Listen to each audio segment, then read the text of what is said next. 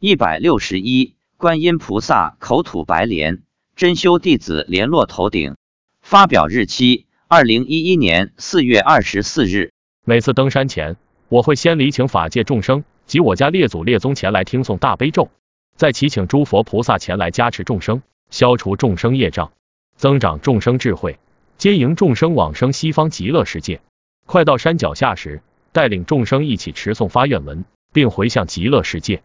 这基本上是我登山持咒法布施时的简单仪轨。四月二十三日登山持咒，因为走得比较快，今天来回一个小时，持诵了四十一遍。我问妻子，今天有什么新的情景？妻子说没什么，跟平常一样。诸佛菩萨加持十八罗汉及九龙护法。他突然想起来，说今天看到观世音菩萨嘴里吐出很多很多白色的，像棉花一样的小小的东西，不知道是什么。我说。怎么个多法？他说像下雪一样，整个空中都是。我说白色的东西可能是莲花，有多大？他说比黄豆稍大一点，有人的小手指的指甲那么大，看不太清楚。他说莲花在空中飞舞，有的众生头上有，有的没有。观世音菩萨告诉他，如果莲花会停留在众生的头顶上，那他就是我的弟子；如果修行不利、不成、不真。莲花飘到众生头顶上，一会儿就会消失掉。菩萨还说，莲花对众生有加持力，会保佑他们平安顺利。